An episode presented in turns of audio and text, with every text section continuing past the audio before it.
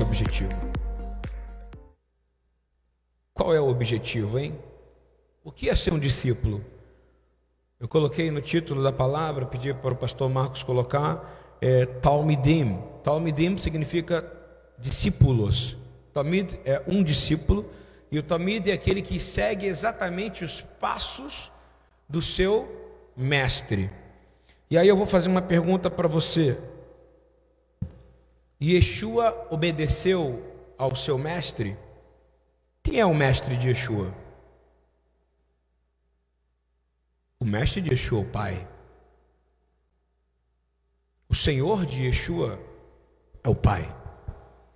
E a palavra fala que ele seguiu, e seguir era, não era somente andar atrás, é, ele somente falava aquele que, aquilo que ele ouviu o Pai falar.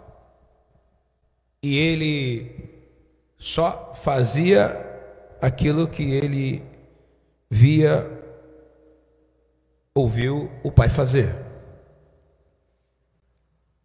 Quando foi perguntado qual o maior de todos os mandamentos, claro que ele falou e citou a Torá, ele disse: Shema Israel Adonai Eloheinu Adonai Echad. Ouve Israel.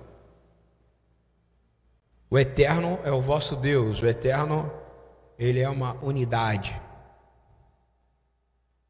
Ele está dizendo que também ele ouvir a Deus, ouvir a voz de Deus, também faz parte do discipulado. Porque ele só fez e só falou aquilo que ele viu o Pai falar, ele ouviu e ele viu o pai fazer. Impressionante. E eu quero dizer para você que há um mistério no sofrimento, porque na verdade, se nós estamos conectados aqui é porque Yeshua sofreu por causa de nós. E ser discípulo de Yeshua é você entender a glória que há no sofrimento, mas quando você busca o reino de Deus e a sua justiça. No sentido grego e no sentido normal e humano, na raça humana, sofrer, sofrimento e glória são coisas completamente distintas parecem completamente antagônicas e opostas, sofrimento e glória, né? Glória é você receber luz de algo que vem de fora de você e que declara que você é bom. E foi o que Deus fez quando criou a gente. Ele disse o quê? Que tov, muito bom. E nós precisamos entender que Glória e sofrimento para quem é discípulo de Yeshua são coisas conectadas, porque na vida dele foi conectada sofrimento e glória, então na sua vida também será conectado. Porque eu vou te dizer uma coisa: é um princípio bíblico e é um princípio hebraico, e eu acho que é um princípio da vida de todos os grandes é, homens de Deus. O caminho para a glória passa pelo sofrimento. Eu não conheço nenhum atleta, nenhum esportista que não sinta dor no corpo. De tanto que se treina, de tanto que se esforça e de tanto que, que coloca a sua vida à disposição, o seu corpo à disposição de ganhar alguma coisa. Eu vou te dizer, discípulo de Yeshua é a mesma coisa. Você coloca a sua vida, entrega a sua vida e faz tudo para buscar o reino e a sua justiça e as demais coisas vão ser acrescentadas. Eu queria dizer que nós precisamos ser purificados, nós precisamos ser glorificados, nós seremos vitoriosos, mas nós temos que compreender o sofrimento. Eu queria que você abrisse 1 Pedro, primeira epístola de Pedro, capítulo 1, de 5 a 7. Seres humanos normais não entendem que glória e sofrimento andam juntos somente aqueles que verdadeiramente receberam a revelação de que são filhos de Deus. Primeira Pedro 1, de 5 a 7. Que mediante a fé estás guardados na virtude de Deus para a salvação, já prestes para revelar no último tempo em que vós grandemente vos alegrais, ainda que agora importa, sendo necessário que estejais um pouco contristados com várias tentações, para que a prova da nossa fé, muito mais preciosa do que ouro, que parece e é provado pelo fogo, se enche em louvor e honra e glória na revelação de Yeshua Hamashia, Jesus Cristo. A palavra contristado você pode colocar sofrimento. Que esse sofrimento é algo extremamente temporário mediante a glória que há de vir, como já disse Paulo. Mas que sofrimento é esse? Que coisas são essas? Nós precisamos entender que a recompensa maior é que quando você tem uma vida onde você segue Yeshua, e nós vamos aprofundar mais isso, isso significa que sua fé é provada. E quando sua fé é provada, qualquer sofrimento, qualquer coisa que você passa, ter essa fé que vem de forma sobrenatural, no qual você entende a ponto de se alegrar por você estar sofrendo, de que Ele anda contigo, mas o mais importante, que você segue Ele. Você começa a entender que essa fé é muito mais preciosa do que ouro, que perece e é provado pelo fogo, ou seja, você é glorificado. E aí você enche de louvor no meio do nosso sofrimento. Você recebe honra. E você, enfim, é glorificado por causa da revelação de Yeshua na sua vida. Queria que a gente abrisse, por favor, 1 Pedro 1, 10 e 11. Da qual a salvação inquiriram e trataram diligentemente os profetas que profetizaram da graça que vos foi dada, indagando que tempo ou que ocasião o tempo Desculpa, indagando que tempo ou que ocasião de tempo o Espírito de Cristo que estava neles indicava anteriormente, testificando que os sofrimentos que a Cristo haviam de vir e a glória que havia de se revelar através dele. Vocês precisam entender que os profetas que vieram antes, ou seja, os profetas antes de Yeshua vir encarnado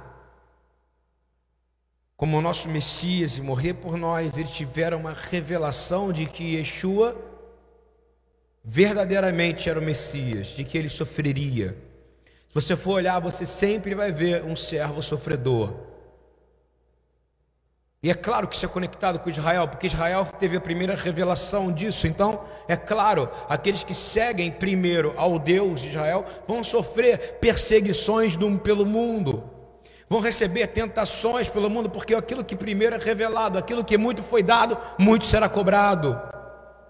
E é importante você entender que os profetas, antes, resumindo para ficar fácil para você, antes de Mateus, ok? De Malaquias para trás, eles verdadeiramente profetizavam que o mundo seria redimido por um servo sofredor e que haveria também uma glorificação da terra por um Ben Davi, o que no judaísmo é chamado de Ben Yosef e Ben Davi, o filho de José e o filho de Davi. Mas se você analisar bem na vida de José, ele teve o tempo de sofrer e teve o tempo de glória. E na vida de Davi, a mesma coisa, mas significa que os profetas estavam dizendo: Ei, estou apontando para um sofrimento, mas vai haver sofrimento e glória. No, nesse capítulo de Pedro aparece pelo menos Nessa epístola, pelo menos dez vezes a palavra sofrimento e glória é conectada. Estava lendo isso hoje de manhã. Agora é engraçado que nas epístolas, nas epístolas dos apóstolos, ou seja, de Atos em diante, ok? Porque Atos é uma carta escrita por Lucas. E Lucas, ele não andou com Jesus. Ele escreveu. São epístolas de pessoas. E os apóstolos que andaram com Yeshua, por exemplo, Pedro, de quem eu estou falando agora, eles já vão falar uma outra coisa.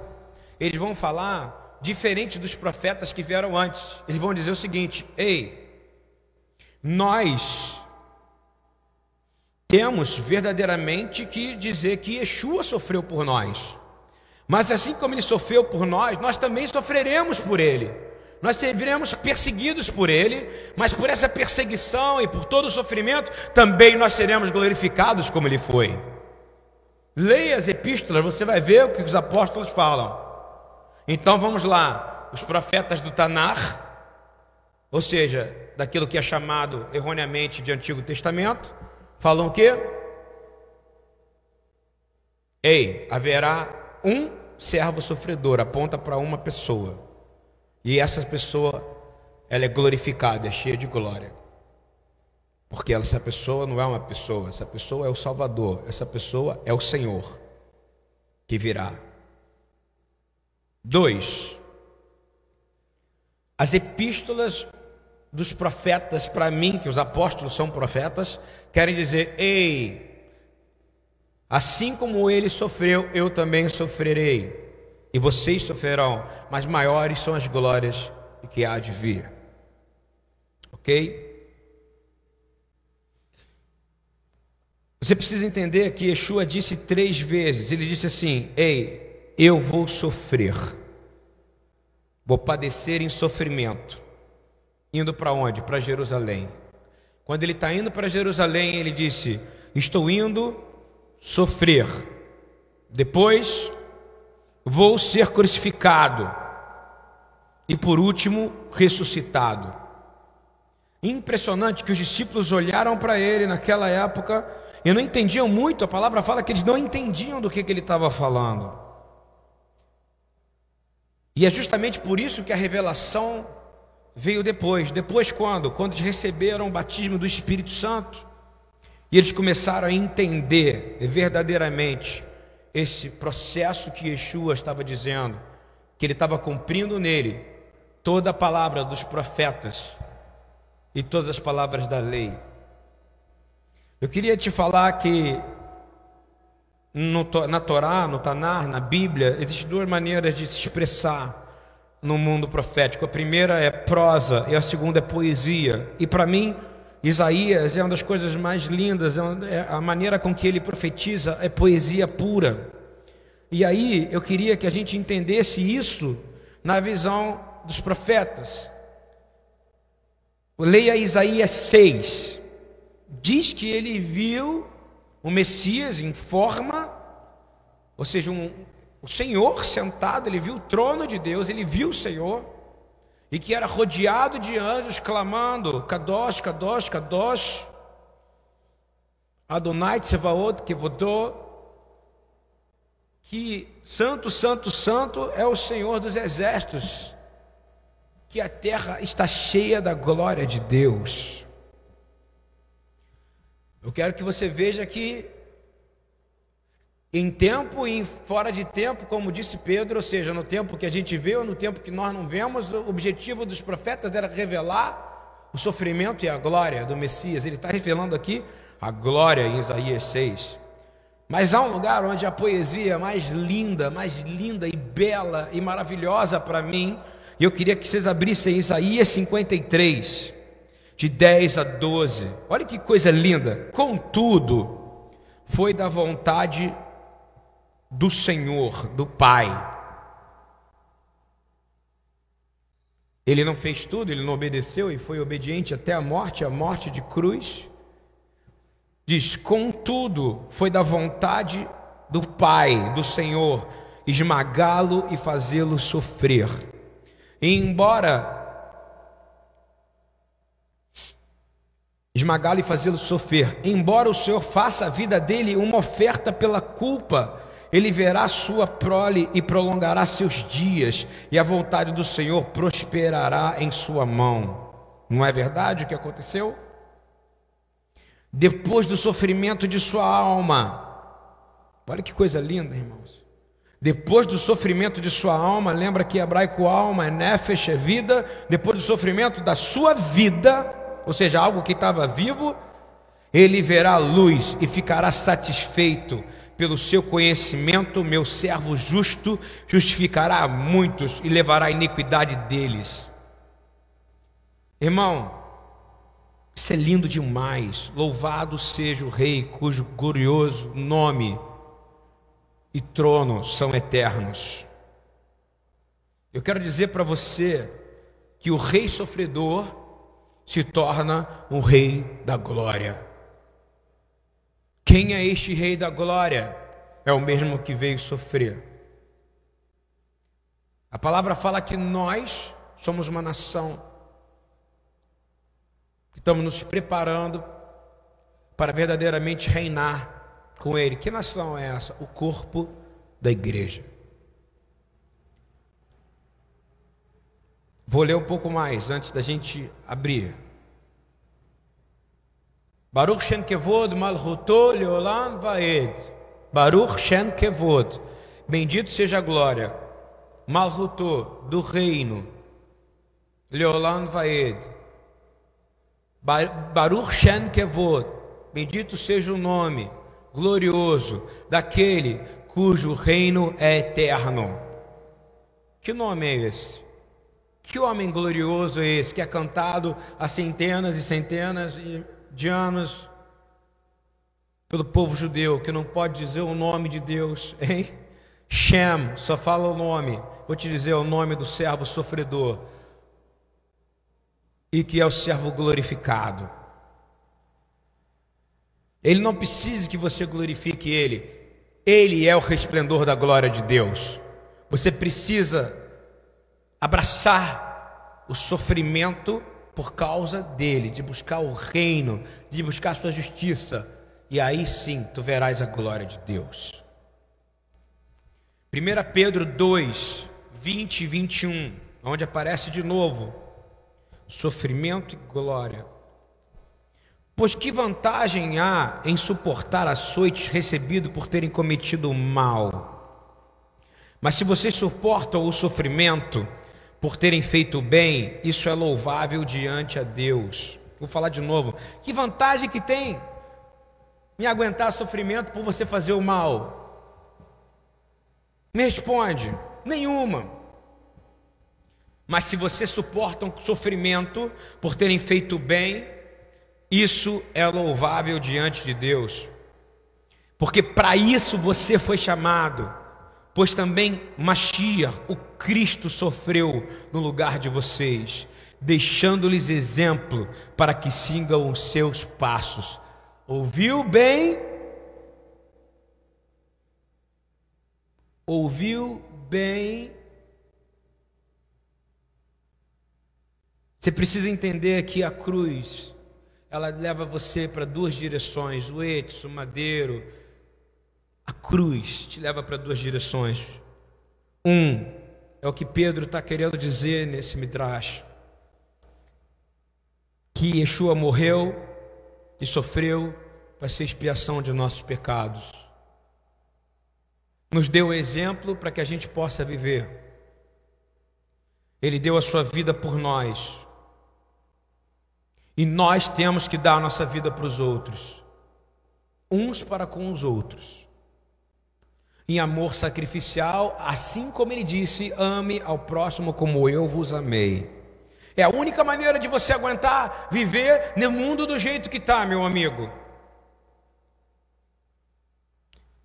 E a coisa mais linda, o sacrifício e a dor, o sofrimento dele, tirou toda a maldição que havia sobre nós que cremos nele, esmagou toda a maldição e nos aproximou do Pai. Dessa maneira nos deu, nos deu toda sorte de bênçãos. Aleluia. Mas a cruz ele tem que causar outro algo. Agora vamos entender horizontalmente.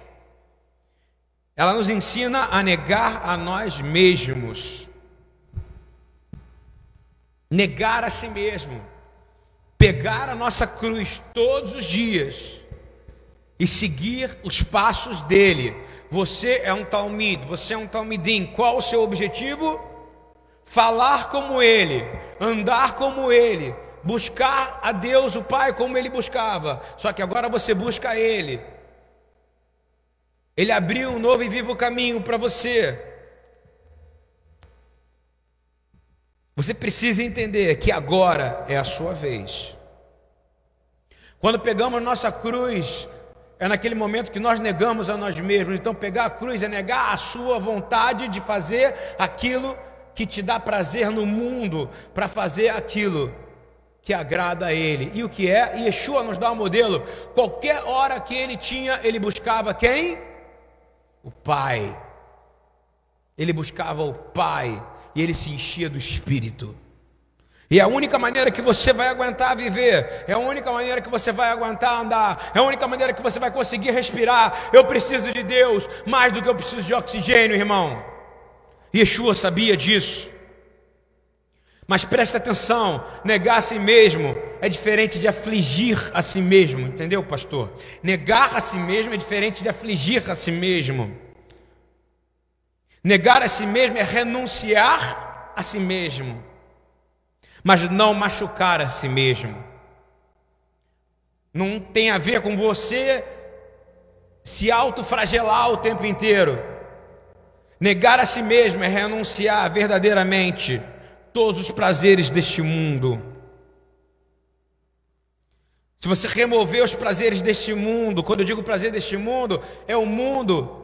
Não significa que você não pode comer uma coisa gostosa, não significa que você não possa dormir, não significa que você não possa ver um filme, mas significa que quando você vê algo aonde não tem Deus, você tem que sair dali Sabe por quê? Você não faz parte deste mundo mais, então você não come mais o que é deste mundo, você não enxerga mais o que é deste mundo, você enxerga como filho de Deus.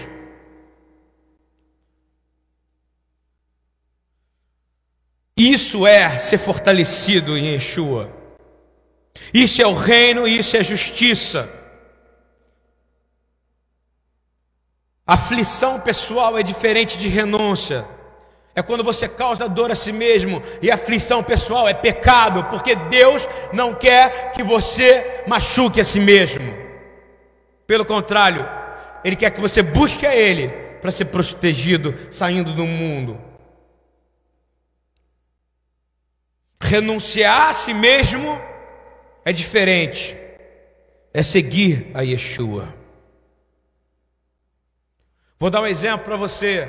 Eu não tenho outra maneira de viver, esse é meu modus operandi. Eu fui um homem com muitos problemas de disciplina na vida, fui um homem que sempre trabalhei muito, disciplina da maneira contrária, trabalhando 18, às vezes 20 horas por dia. Tem gente que acha que disciplina é trabalhar muito. Não, disciplina é trabalhar o tempo certo, apenas as horas necessárias, fazer o que é certo. Eu fazia tudo errado, andava, achava que tinha que fazer demais, inclusive no ministério.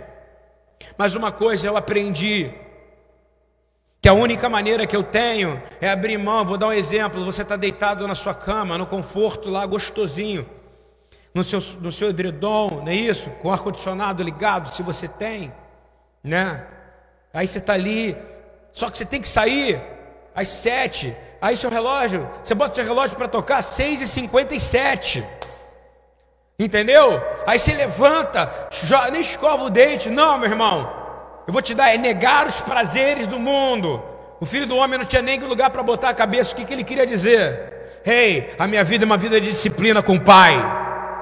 Eu não sou preso a nenhum sistema que o conforto do mundo pode me dar. Porque o conforto do mundo pode me dar, eu. Você vê Jesus comendo, você vê ele dormindo, você vê ele convivendo, você vê ele se alegrando, além de sofrer mas uma coisa era inegociável. Se você tem que acordar às sete, vou te dizer o que, que é abrir mão dos prazeres do mundo. É você botar o seu relógio para tocar às seis. Para você ter 30 minutos, pelo menos, antes de começar o seu dia de total dedicação e oferta ao Senhor. Receba essa palavra. Você precisa buscar como Yeshua buscava. Isso é ser um Talmud. Isso é ser Talmidim. Isso é discipulado. Agora, dor, trabalhar 18 horas, ficar fazendo muita coisa, sabe o que vai acontecer no final? Quando você chegar lá em cima, lá em cima, olha só meu pensamento. É, pode ser lá em cima que fala que a gente vai ter um encontro com ele nos ares, mas eu vou dizer no dia do juízo, ele vai dizer para você algo que vai doer, porque uma vez eu ouvi um profeta me falar que isso aconteceu com ele numa, numa ação pós-morte. Aquelas pessoas que morrem e voltam, já tinham sido considerada morta. Um grande missionário, um grande nome, não vou expor aqui. Ele morreu, foi dado como morto, mas o Senhor, ele não viu o rosto, não viu nada, ele só ouviu uma voz e disse: Tudo que você fez na sua vida até agora você achava que era para mim, mas foi para glorificar apenas você, porque todo o seu tempo você fez para você, para ocupar o seu tempo, não para me glorificar. Sabe o que o Senhor fez com ele? Trouxe ele de volta, porque Deus pode ressuscitar quem Ele quer e deu uma segunda chance para ele. Quem sabe você não tem essa segunda chance. Então hoje conserta a sua vida. Então, dando um exemplo do que, que é verdadeiramente pegar a sua cruz, ou seja, renunciar a si mesmo, é eu vou acordar mais cedo, eu não vou ficar apertando aquele botãozinho do relógio, não. Eu tenho um compromisso de coração, eu tenho um compromisso com a palavra, eu tenho um compromisso de apresentar-me presente diante do Senhor todos os dias, porque eu sou a oferta nesse momento, eu sou o sacrifício. Quero falar para você, irmãos, Renunciar ao mundo é se aproximar mais de Yeshua, conforme eu estou falando. Ele morreu por nós.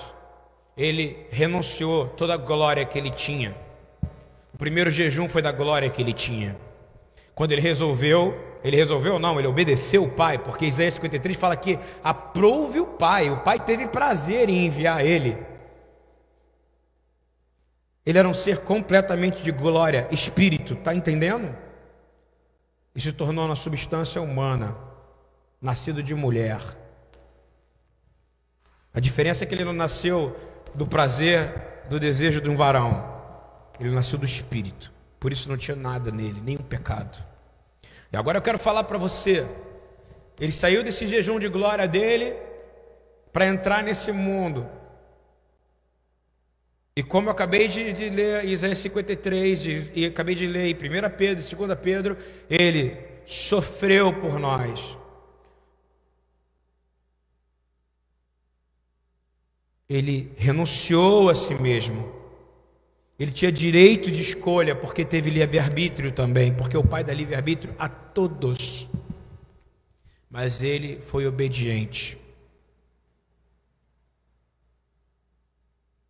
Ele morreu, ressuscitou e hoje habita na glória plena, conforme foi profetizado pelos nossos profetas, apóstolos e na Torá.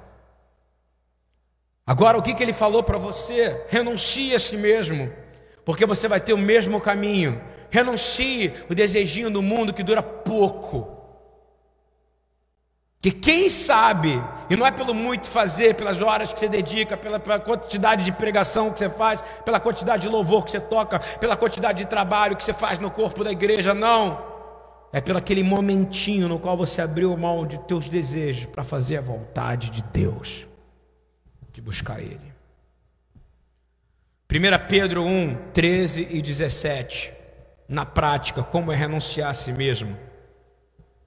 Portanto, estejam com a mente preparadas, prontos para a ação, sejam sóbrios. Vou falar de novo. Primeira coisa, para negar a si mesmo, seja sóbrio, esteja sóbrio.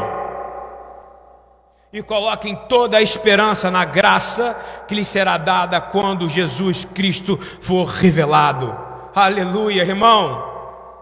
Se você não ficar sóbrio, a sua vida não vai passar de apenas um ser que viveu como um animal, morreu como um animal, tendo a chance de ser um filho de Deus. Vou falar de novo. Na verdade, de novo, eu não vou ler 14, versículo 14. Como filhos obedientes, não se deixem amoldar pelos maus desejos. Está entendendo o que é negar o mundo, pastor? Ficar sóbrio, pela glória que há de ser revelada pela graça, para você poder ver. Está dizendo que você precisa ser um filho obediente, não se deixe moldar pelos maus desejos de outrora. Quando você vivia na ignorância, vou te dizer, você que conhece Yeshua e continua não sobre, continua andando pelos seus próprios desejos, não é obediente, você já não é mais ignorante, você tá, vai pagar as consequências na terra e na eternidade.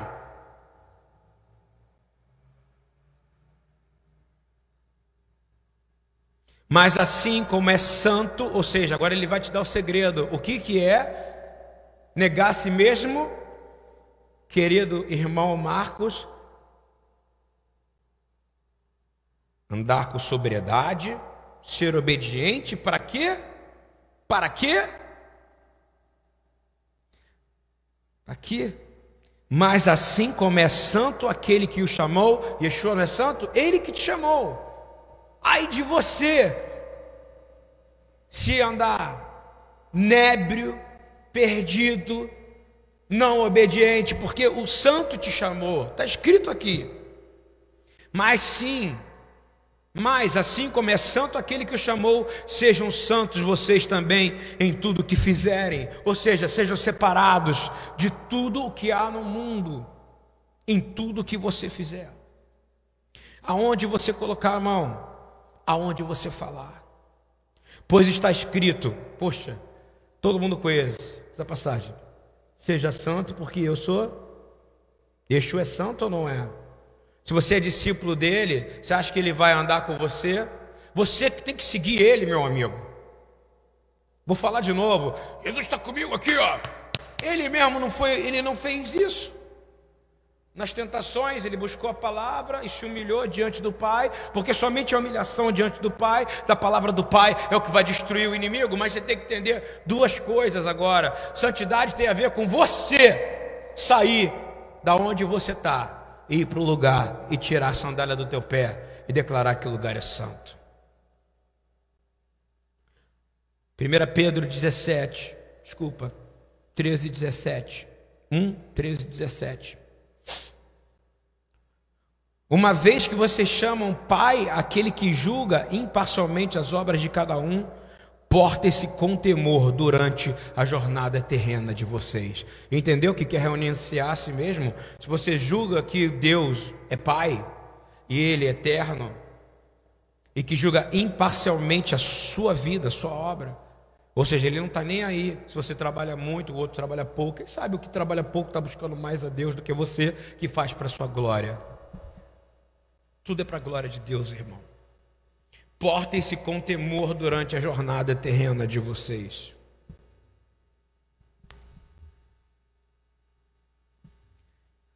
Primeira Pedro 3, 14.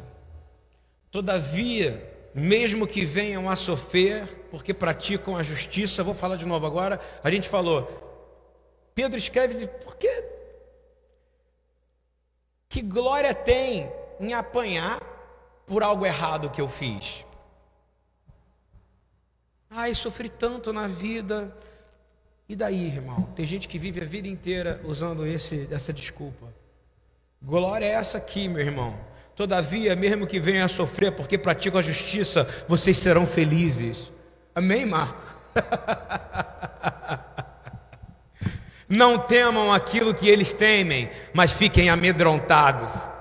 Desculpa, não fiquem amedrontados. Vou falar de novo. Não temem aquilo que eles temem e não fiquem amedrontados. Quem estiver escutando, escreve no comentário a glória de Deus. Vou falar de novo. Toda, todavia, se você entendeu que você precisa verdadeiramente ficar sóbrio, ou seja, andar com sobriedade pela vida, que você precisa se comportar como filho obediente, porque você já não vive mais na ignorância, que o santo te chamou, foi um ser santo que te chamou e disse: Seja santo, porque eu sou santo, e que você crê que o Pai é aquele que julga imparcialmente as obras de cada um, porte-se com temor durante essa jornada terrena. Isso é negar a si mesmo, portar-se com temor. 1 Pedro 3,14 fala claramente o que eu acabei de ver. Poxa, se você sofrer porque pratica a justiça, vocês serão felizes. Ele está dizendo eternamente, mas tem que se aprender agora. Não temam aquilo que os homens temem e não fiquem amedrontados. Eu vou te dizer uma coisa para você: o mundo não vai gostar de você porque você é de Yeshua. O mundo não vai gostar de você, você vai ser ridicularizado, você vai ser envergonhado. Cada vez que você negar mais o mundo, mais ridicularizado você vai ser. Cada vez que você procurar mais a palavra e viver biblicamente, mais ridicularizado você vai ser, mais perseguido você vai ser. Cada vez que você for mais crente, mais idiotizado você vai ser pelo mundo, mas mais você vai receber a glória de Deus. Sabe por quê? Você não teme aquilo que eles temem e não fica amedrontado. Porém, você tem temor àquilo que eles não têm temor. Nós temos o temor a Deus. Aleluia. Dor é um negócio muito profundo, irmão. Quando eu vou no médico, a primeira coisa que ele pergunta: aonde está doendo, meu filho? Não é, Marco? Ai, dói aqui na região do abdômen, né? Ai, que dorzinha aqui no umbigo, tá doendo. Dor é onde mostra onde está o problema. Dor é onde mostra onde está o problema. Sofrimento é dor. Quero dizer para você, mas na Bíblia tem dois momentos inteiros onde não aparece nenhuma dor. Alguém sabe me dizer? Não tem ninguém aqui para responder. E eu vou dizer para vocês: Gênesis 1 e 2. A perfeição não há sofrimento e não há dor. Deus criou, não que Deus não gosta de dor. Está ouvindo bem? Deus não gosta de sofrimento. E aí, aonde é que estão os outros dois lugares, hein? Aonde também do, únicos dois capítulos, dois capítulos sem sofrimento e dor, e dois capítulos sem sofrimento e dor. Os dois primeiros capítulos da Bíblia é onde não tem sofrimento e dor. Aonde aqui não tem sofrimento e dor? Os dois últimos capítulos da Bíblia também. Os dois primeiros não tem sofrimento e dor, por quê? Porque ali é a perfeição. E os dois últimos, porque ali é a restauração de todas as coisas. Aleluia, glórias a Deus. Mas nós recebemos essa dor e o sofrimento por causa da rebelião, por causa da desobediência, porque não fomos sóbrios, porque não fomos santos, porque não buscamos e colocamos sempre a culpa no diabo. Ele se rebelou contra Deus, mas nós fazemos aquilo que ele manda, e isso quer viver no mundo.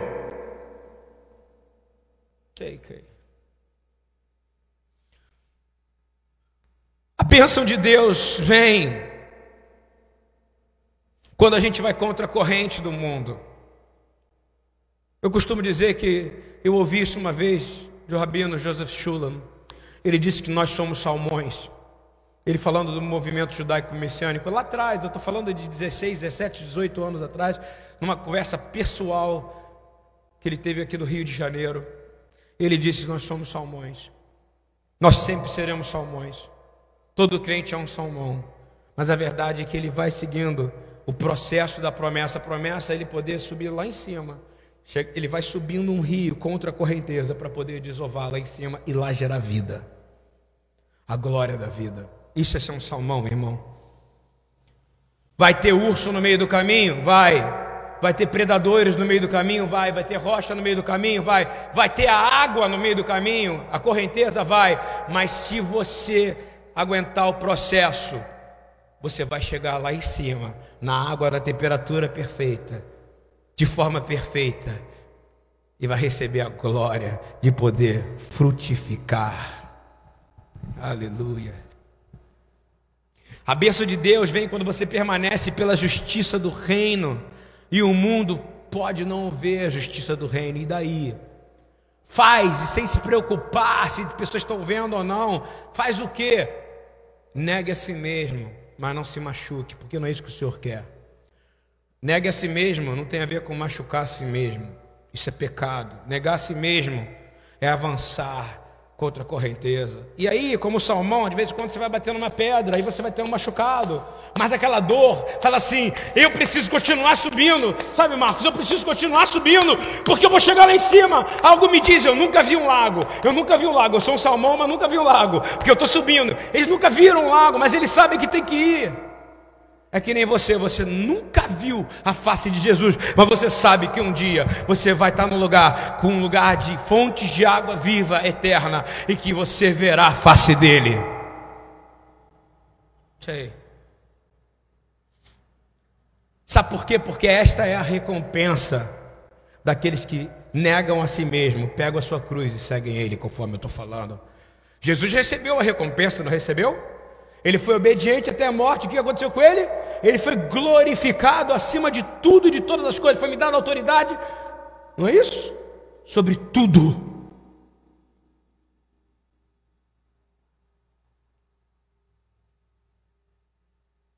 E aí os homens vão comentar. Lebe, coloca aí, cola para mim, Salmo 58, 11. Alguém que estiver ouvindo.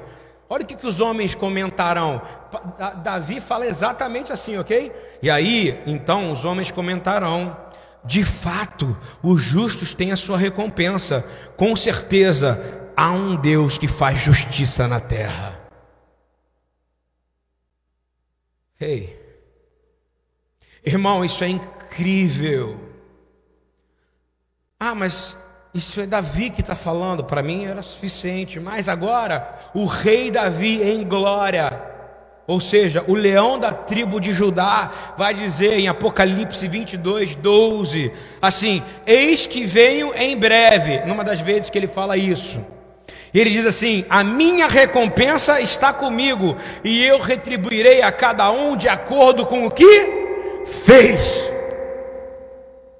O santo que te chamou, seja santo, irmão.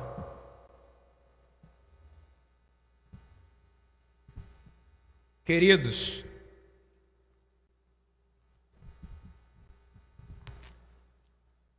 às vezes a gente não quer fazer nada contra ninguém e faz contra nós mesmos e machucamos pessoas. Pessoas se levantam contra nós do nada. E às vezes nós nos levantamos contra as pessoas. Esse é o espírito que há no mundo. Mas se você focar em Yeshua, vão vir, vão te machucar, mas não vão ter poder, não vão ter poder de te parar para a glória que há de vir. Porque eu não tenho medo, nem tenho temor daquilo que eles têm. Eu tenho temor a Deus, irmão. Eu sei em quem tenho crido, sei que é poderoso para fazer infinitamente mais. Queridos,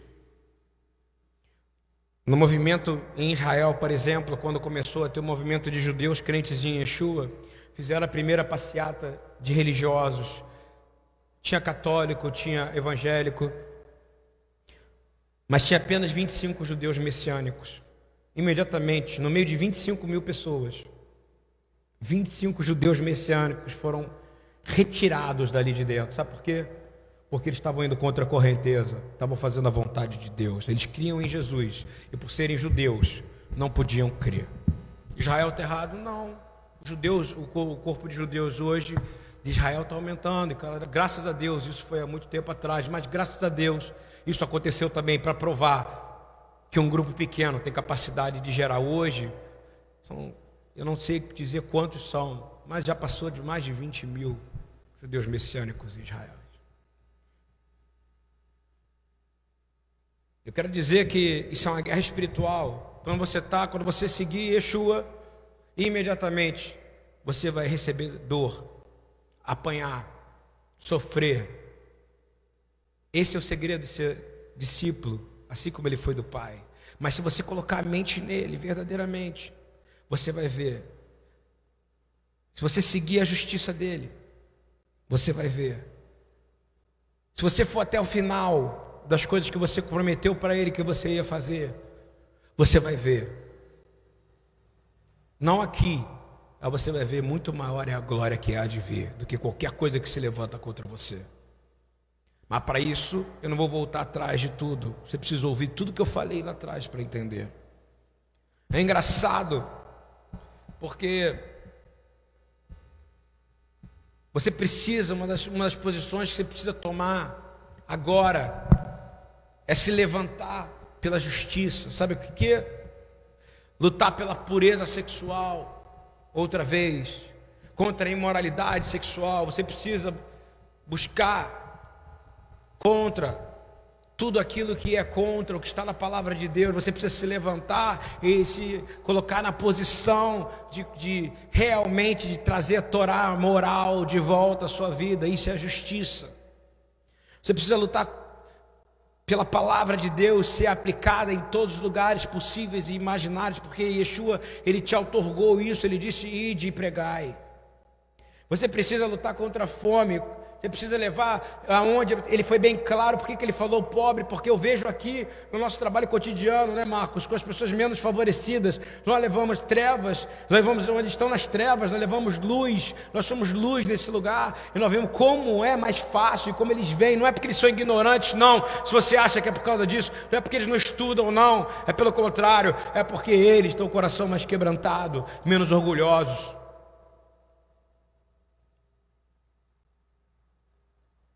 Eu vou dizer para você, fazer diferença na nossa sociedade. Ser um tzadik, um justo. O Islã lança bombas contra Israel todo dia. A 250 metros da casa de um amigo meu, uma criança foi esfaqueada. Uma criança não, um rapaz foi esfaqueado e uma criança judia viu rapaz ser esfaqueado. Todo dia aqui na comunidade a gente sabe de alguém que morreu. A gente recebe notícia todo dia. Há falsos espias aí no mundo mandando só notícia ruim o tempo inteiro para você. Mas eu vou dizer uma coisa para você: as forças do mal não vão vencer, porque nenhuma arma forjada pelo inimigo prosperará contra aqueles que servem a Deus, de acordo com o que foi falado anteriormente nessa palavra. As forças do mal vão tentar, mas não vão poder parar você se você aceitar a verdade do que foi lida e que Pedro falou e o que a gente comentou desde o começo. Salmo 19. Eu estou citando coisas assim para você entender que em toda palavra fala do que nós estamos falando. O temor do Senhor é puro e dura para sempre. As ordenanças do Senhor são verdadeiras, são todas elas justas são mais desejáveis do que o ouro, do que muito ouro puro, são mais doces do que o mel, do que as gotas do favo do próprio mel. Por elas o teu servo é advertido, e a grande recompensa em obedecer ao Senhor. Irmão, isso é pegar a sua cruz e seguir obedecer a Yeshua, só fazer aquilo que ele fala só andar da maneira que ele andou. Senão você nunca vai ouvir a voz dele. Terminando o estudo sobre Pedro, 1 Pedro 4, 1, 2. Mais uma vez, sofrimento e glória junto. Portanto, uma vez que Cristo sofreu corporalmente, armem-se também do mesmo pensamento. Vou falar de novo. Uma vez que Yeshua, o Mashiach, sofreu corporalmente, armem-se também do mesmo pensamento, pois aquele que sofreu em seu corpo rompeu com o pecado. Olha o que ele está dizendo, presta atenção. Se você está sofrendo, resista, resista, para que? No tempo que lhe resta, não viva mais para satisfazer os maus desejos humanos. Eu estou dizendo, irmão, o tempo que te resta agora, resista à sua carne, resista ao sofrimento, sabe por quê? Porque você precisa viver debaixo da boa, perfeita, agradável, agradável, boa, perfeita, perfeita, agradável e boa vontade de Deus. 1 Pedro 3, 17, 18 mais uma vez, sobre sofrimento e glória no mesmo lugar. É melhor sofrer por fazer o bem, se for vontade de Deus, do que por fazer o mal. Repete isso para você. É melhor sofrer por fazer o bem, se for vontade de Deus, do que por fazer o mal. Pois também Cristo sofreu pelos seus pecados uma vez por todas, o justo pelos injustos, para conduzir-nos ao Pai. Ele foi morto no corpo, mas vivificado pelo Espírito, irmão. É isso que ele verdadeiramente espera de nós que nosso corpo seja mortificado e que nós sejamos o que? Vivificados no Espírito. Sofrimento e glória andam juntos, irmão. Se for sofrer porque você serve a Deus, é natural, vai acontecer. O próprio Yeshua falou que isso ia acontecer. Você vai ser glorificado por isso, você vai receber o Espírito por isso. Você vai chorar, mas você vai conseguir sorrir, porque ele fala: se alegrem-se, alegre-se, porque sofre por minha causa. Ah, mas eu não sei se eu estou fazendo a vontade de Deus ou não. Ah, então eu vou te ensinar agora. Estou fazendo um pouco mais longo esse ensino hoje, porque a gente tem tempo. Eu não vejo nada melhor do que falar da palavra de Deus no momento no qual nós estamos de lockdown. Eu quero dizer uma coisa para você. Você não é inocente em nada, ok? Você aceita essa palavra? Você não é inocente em nada. Arrependa-se agora mesmo no meio dessa crise mundial. Tente fazer agora o que é certo. Arrependa-se agora.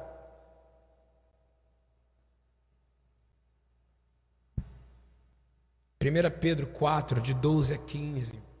Sofrimento e dor outra vez. Amados, não se surpreendam com o fogo que surge entre vocês para provar. Ah, vai ter fogo, pastor, pode provar. Vai. Vou falar de novo, volta e ouve essa palavra lá do começo, se você perdeu, tem muita coisa importante para poder te, te, confrontar. Amados, não se surpreendam com o fogo que surge entre vocês para os provar, como se algo estranho tivesse acontecendo. Não é nada, não é novidade. Se você está fazendo o que é bom, se você está seguindo Yeshua, é claro que o inimigo vai ficar furioso. Quem é o inimigo? É você, é a sua carne. E as pessoas que estão no governo, não de Deus, mas no principado deste mundo. Não se surpreenda, mas alegrem-se à medida que participarem do sofrimento de Cristo, para que também, quando Sua glória for revelada, vocês exultem com alegria. Se vocês são insultados por causa do nome de Cristo, do Mashiach, de Jesus, eu vou falar para você, Felizes são vocês. Mas tem gente que é crente e que nem tem a oportunidade de ser insultado, porque o mundo nem sabe que ele é crente, porque ele vai em lugar que Yeshua nem sequer sonharia em ir, faz coisas, age de maneira, e vou te dizer, não tem o Espírito de Deus, acha que tem e não tem. Se vocês são insultados por causa do nome, felizes são vocês, pois o espírito da glória, o espírito de Deus, vou dizer de novo agora, da dor saiu para um espírito novo, mano. O espírito da glória, o espírito de Deus repousa sobre vocês que sofrem por ele. Se algum de vocês sofre, que não seja como assassino, ladrão, ladrão, como criminoso ou como quem se intromete em negócios lei, sofra como aquele que é passado pelo fogo e se alegra, porque participa do sofrimento de Cristo, irmão.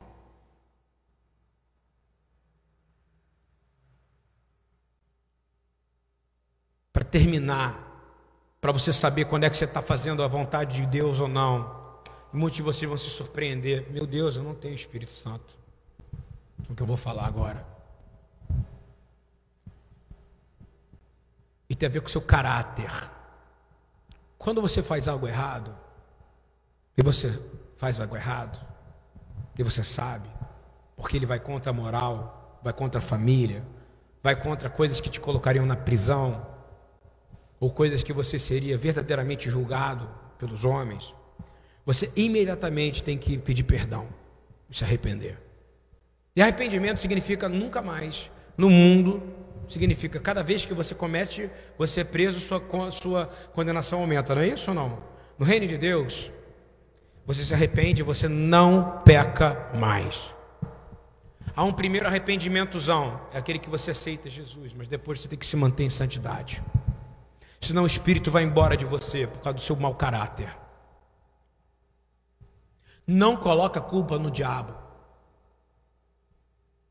Não teme as coisas que o mundo teme, como disse Pedro, mas tema o Senhor.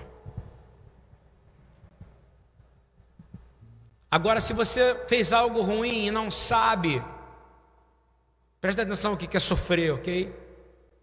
E você começa a sentir sofrimento no seu coração e dor.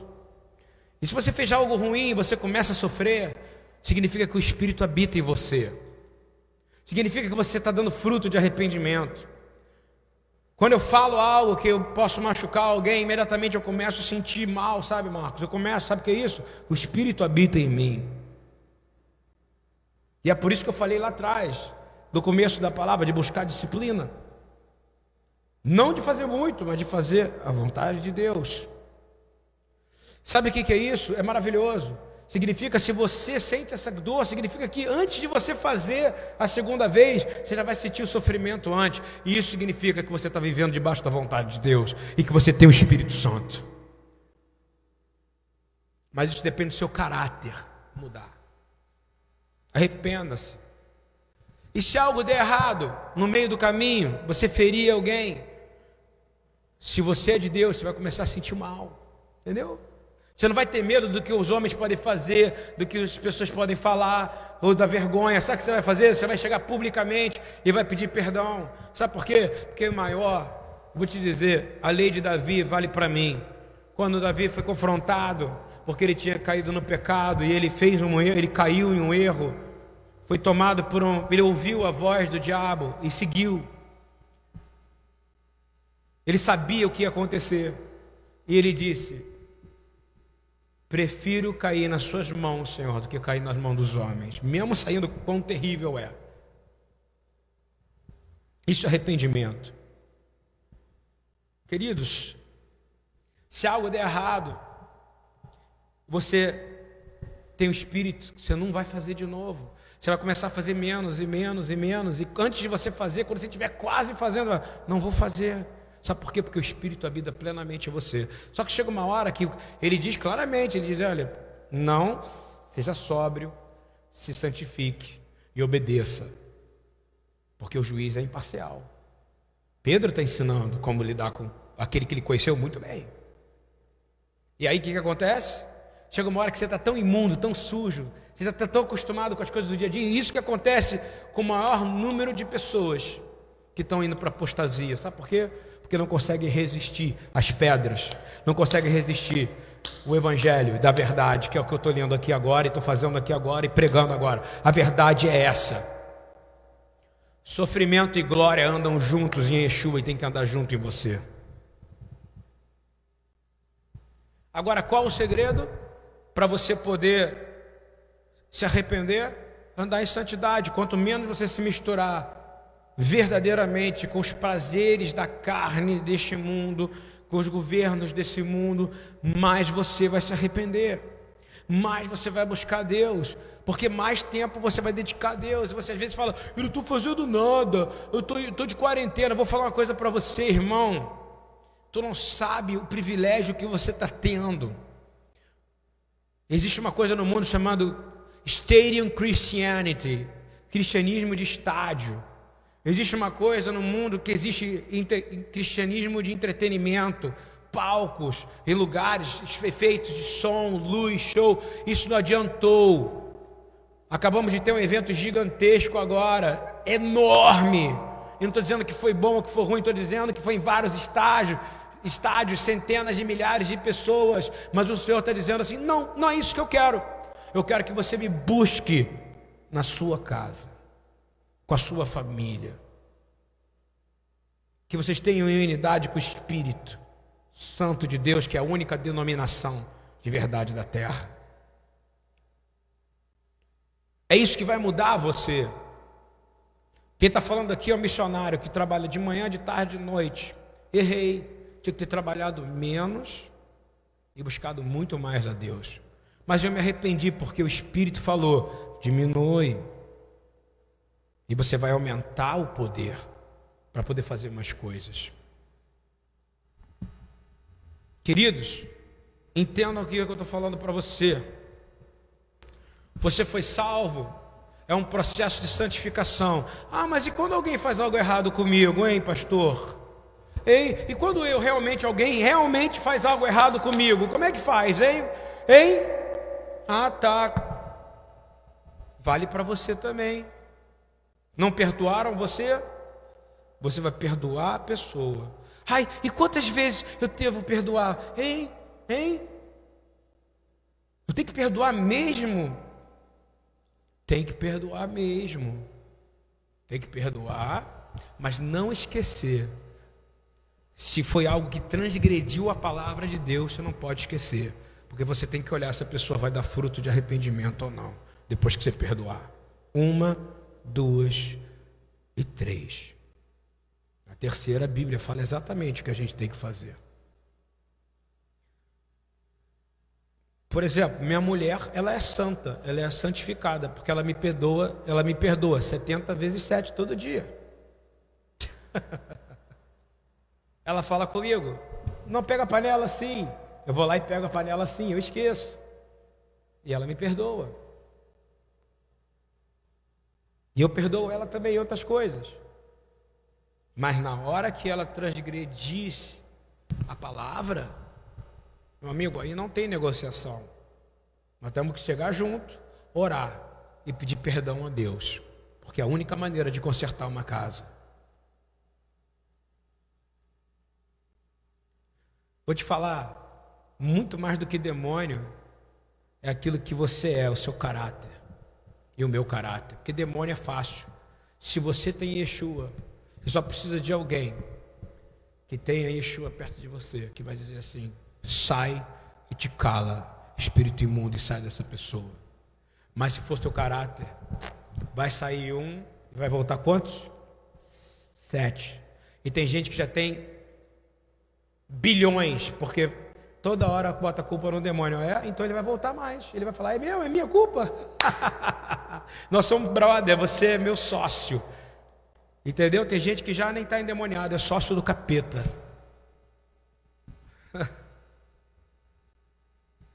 Se for demônio, você expulsa. Se for você, você se arrepende, não faz mais. E seus pequenos erros, todos os dias, você vai pedir ao Senhor: me socorre, me ajuda. Todo dia você vai buscar manutenção. Louva a Deus que você pode ter em casa agora e buscar mais a Ele, chorar mais, ouvir mais a voz dEle. Não existe tempo ocioso para crente, sabe, Marco? Não tem tempo ocioso para quem crê. Porque quem crê está sempre procurando fazer alguma coisa para Deus. Sabe o que é fazer para Deus? Você não pode fazer nada. Sabe o que é? É buscar ouvir a voz dele para aumentar sua fé.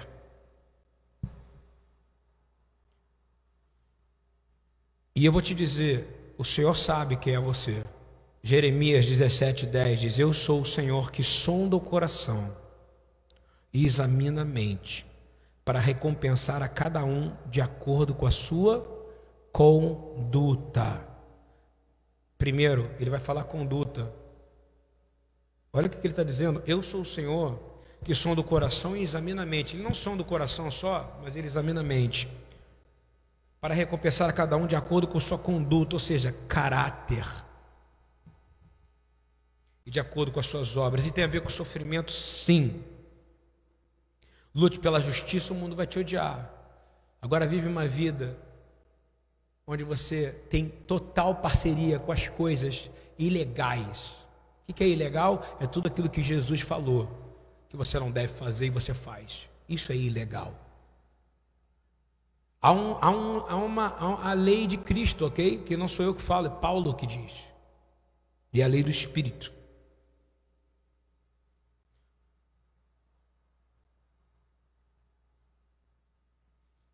Terminar ainda, continuo, não vou terminar, vou ficar falando aqui até eu terminar esse estudo, ok, Marco? Porque está todo mundo em casa, né? Espero que sim. Estou indo. Moisés é um, um, um modelo de uma pessoa que, que viu e foi glorificado em vida, recebeu uma, uma glória. Ele chegava a brilhar, não é isso? Quando ele desceu do monte. Mas ele era um homem manso, humilde, abriu mão de sua vida, não é isso? Para seguir. Ele pegou a cruz dele, que era a vida, não é isso? Para fazer a vontade de Deus, não é isso ou não? Quando, e ele se arrependia por todo mundo e todo mundo machucava ele, não é isso? Ok. Yeshua é o segundo personagem glorificado na Bíblia. Ele realmente foi glorificado na disciplina de oração, no Monte da Transfiguração. Você vê um exemplo de glorificação pública também, concorda? Que todo mundo viu ele brilhando, não é isso?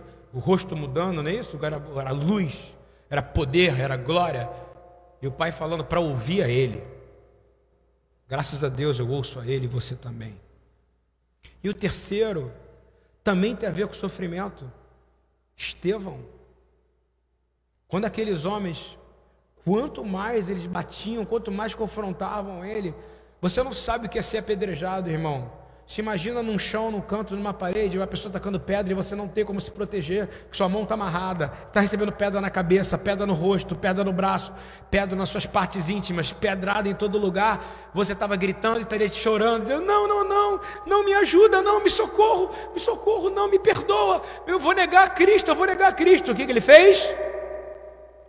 Ele imitou o seu Senhor a ponto de usar as mesmas palavras. E agora eu vou dizer, ele é o terceiro personagem. Quanto mais ele imitava, mais ele sofria, e ele abraçou como o salmão, como eu falei antes, até o fim.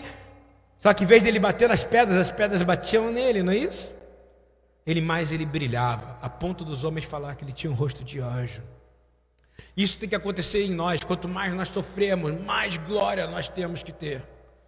Ao invés de, não, não, não, eu nego a Cristo, não, não, não. Você nunca sofreu de verdade, como esses homens.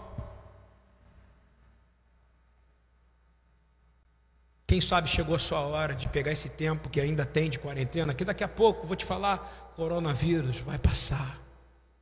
Um novo coronavírus vai passar. Daqui a pouco vai vir outro. E vai vir outras coisas para te assustar, mas eu vou te dizer o que Pedro falou quando a gente estudou não se assustem com as coisas que assustem nele. Não se amedrontem com as coisas que assustam eles. Nós servimos a um Deus verdadeiro, irmão. Estevão é um modelo. Agora eu vou falar de Jesus. Eu acho que eu termino aí, Marcos. De verdade. Vou passar três passagens do próprio Senhor falando que elas são irrefutáveis. Uma é para você que fala, coitado de mim, estou sendo perseguido porque sou crente.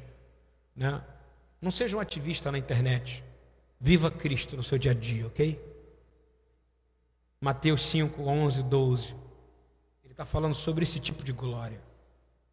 Bem-aventurados serão vocês.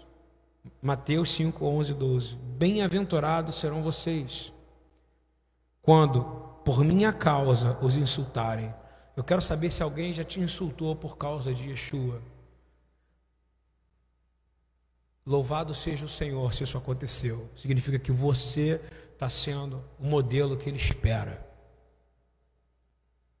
Que os perseguirem e levantarem todo tipo de calúnia contra vocês. Alegrem-se e regozijem-se, porque grande é a sua recompensa nos céus. Irmãos, há uma recompensa para você. Mas você tem que sofrer e aguentar, porque sofrimento como Yeshua, sofrimento em glória andaram em Yeshua, sofrimento em glória tem que andar em nós. Juntos. Porque da mesma forma que perseguiram os profetas, vão perseguir vocês. Ah, se você ainda não entendeu, há uma glória em perdoar, sabe, pastor? Tem gente que ainda está falando, pô, mas eu botei outro dia uma frase do perdoar, né? E a pessoa, como perdoar? Como é que perdoar? Como é que perdoar? Ok. Eu vou te dizer, essa glória você precisa receber. Porque também é sofrer. Ser traído não é sofrer? Lucas 6, 35. Yeshua diz assim: Amém, Amém, Amém. Porém, os seus inimigos façam-lhe os bem e emprestem a eles. Ai! Isso é uma chance de ser glorificado, compreendeu ou não? Mas isso tem que estar no seu coração, porque é o tipo de coisa que você só vai fazer se você tiver o Espírito de Deus. Porque o homem faz essas coisas por interesse, empresta por interesse, empresta por manipulação, não. Porém, seus inimigos façam-lhes o bem e empreste a eles, sem esperar receber nada de volta dos inimigos. Está ouvindo bem? É Yeshua, você é crente? Está aí uma lei dele para você seguir. Então a recompensa que terão será grande, e vocês serão filhos do Altíssimo, porque Ele é bondoso para com os ingratos e maus. Que bom para nós ouvir isso, né, Marco? Hoje. A vida pastoral nos coloca nessa posição. Nós somos os apedrejados. Pastor é ladrão. Esse pastor não gosta de mim. É evangélico demais. É judeu demais é gordo demais, é magro demais, é chato demais. Pessoas vão arrumar maneiras para te machucar e ferir, vão ser ingratas, vão roubar na casa do Senhor, vão mentir para nós, na nossa cara, e vão falar que nos amam, mas nos odeiam. Na verdade, nem sabem, por causa da falta de caráter. Não é demônio, mas elas comem do prato do demônio. E se a gente não perdoar, pastor, nós também fazemos parte disso. Mas lembra de uma coisa, hein? Judas foi perdoado por Jesus. Frente a frente aqui, ó. Jesus não falou para ele, quer dizer, na verdade, perdoado nesse sentido não. Mas ele não, Jesus não chegou para ele. Jesus falou assim: "Ei, você você um de vocês vai me roubar. O Evangelho mostra que ele já sabia que era Judas. É como se ele estivesse dizendo: Você vai me roubar. Você vai me entregar. Você vai me trair. Ele vai, o que eu beijar nessa noite, não é isso? Ele faz como um ato de amor, não é isso? E vou dizer uma coisa: depois que você é perdoado uma, depois que você é perdoado duas, depois que você é perdoado três vezes, a consequência, eu vou falar uma coisa para você: não se preocupa, a vingança pertence ao Senhor. Não queira tomar posição de Deus, porque quem é realmente mal e realmente ingrato, você não precisa fazer nada com ele, porque ele vai se enforcar sozinho, como Judas o fez. Não vai aguentar viver. Mas você tem que pensar nisso? Não, você tem que perdoar. Mas se a pessoa for contra a palavra, e repetir, primeira, segunda e terceira vez, você não pode conviver mais com ela. Compreende isso? Porque ela pode se tornar uma capa de acã na sua vida, na sua congregação. Mas, amém, orem pelos seus inimigos, faça-lhes o bem e empreste a eles. Estou dizendo porque esse é o nível máximo. Porque o que, que Estevão fez no final com os homens que estavam apedrejando ele? Eu não sei se eu faria, Marco. Marco, eu não sei se eu faria. Eu não sei se eu faria. Mas ele estava glorificado. Ele estava recebendo pedra, pedra. E que ele olhou para Jesus e disse, repetiu. Ele viu Cristo, não viu? Ele viu que Isaías viu e disse: Jesus, perdoa eles. Eles não sabem o que eles fazem. Esse é o nível máximo, irmão. E é o que o Senhor espera de nós. E eu vou te dizer, vale muito a pena se você esperar no Senhor. Mateus 16, 17, finalzinho, não, não finalzinho, mas mostra o que vai acontecer conosco. No final, uma recompensa gloriosa, se a gente entender que glória e sofrimento fazem parte da vida de Yeshua e fazem parte da vida de todos aqueles que seguem Ele. Se você entender isso, você vai receber o que eu vou ler agora. E com isso eu termino. Pois o filho do homem virá na glória de seu Pai. Mateus 17, 20, 16, 27. Pois o filho do homem virá na glória do seu Pai. Vou falar de novo: o filho do homem virá na glória do Pai, com os seus anjos. Quem viu isso lá atrás, se você for ver essa palavra, você vai ver. Ele agora está dizendo assim: aquilo que Isaías viu vai acontecer com você. E por que que vai acontecer? É quando a terra vai se encher da glória de Deus. Ele está dizendo, ele está ele tá falando o que Isaías viu e como vai acontecer e por que, que a terra vai se encher da glória. Porque tiveram aqueles que não se venderam, que não se corromperam, tiveram aqueles que pecaram e se arrependeram de verdade, são cheios do Espírito, andaram em santidade. Eu louvo a Deus e peço a Deus que sejamos nós, pessoas que estão ouvindo aqui, que o Senhor nos ajude para que a gente possa ver isso que o filho do homem virá em glória do seu Pai com seus anjos em, em sua volta, e então recompensará a cada um de acordo com o que tenha feito. Irmão, pede ao Espírito Santo de Deus, nesse momento. Pai amado, Pai querido, no nome de Yeshua, foi um estudo longo, mas necessário. Porque é um momento nós precisamos entender. Se alegre-se quando você for refinado pelo fogo, se alegre quando você for perseguido, caluniado. Que o Senhor verdadeiramente te abençoe e te guarde. Que o Senhor faça resplandecer a luz dele sobre o seu rosto, para você mudar assim como eu também peço para mim, aquilo que eu estiver fazendo errado, eu possa ser convencido pelo Espírito e eu possa saber passar sem me misturar com este mundo. Senhor, que eu possa olhar e entender que esse sofrimento é momentâneo, é muito pequeno perto da glória que há de vir. Senhor, nosso Deus Pai amado, tem misericórdia de nós. Levanta o nosso rosto para que a gente possa olhar para o Senhor e não para as circunstâncias e clamar o seu nome e que a gente possa ter a paz. Adonai Adonai Adonai Shalom. Um abraço para todos. Que o Senhor abençoe cada um de vocês, que o Senhor guarde cada um de vocês, que o Senhor proteja cada um de vocês. Que lembre-se que a gente está aqui, nós não fechamos as portas da, da base, ou seja, do trabalho missional. Em, be, em breve, as, as mães das crianças, os pais das crianças que são diaristas, já não estão recebendo, não vão ter alimento, e o único lugar que é o único lugar que eu vi que as crianças mandam mensagem de WhatsApp gritando, querendo vir para cá. Os homens que já passaram pela triagem da segunda viva e já estão na segunda chance, estavam começando a trabalhar, já não tem mais os trabalhos que eles tinham de diarista, já não tem como pagar as suas casas. E nós temos que continuar dando alimento, porque a gente tem que viver o que a gente prega, irmãos. Eu quero te pedir, verdadeiramente, e essa casa não pode fechar. Essa casa pertence ao Altíssimo, ela não fechará, porque nós não tememos aquilo que o mundo teme.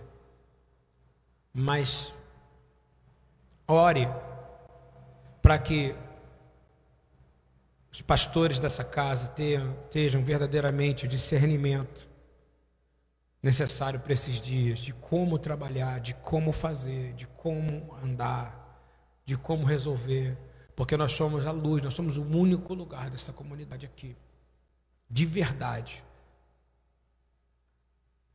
para uma quantidade de pessoas. Contamos verdadeiramente com a, a consciência de vocês. Compartilhem orações, compartilhem é, os seus tesouros, seja eles físicos, espirituais, materiais, seja o que for. Mas lute para que nada paralise a obra dessa casa. E se você quiser conectar conosco, nós vamos colocar no link dessa palavra aí nos comentários e também na, na, na, na descrição do que é a palavra, vamos botar os dois links para você baixar o aplicativo Ministério BTY, que é uma maneira de você estar conectado conosco, tanto para Android quanto para iPhone.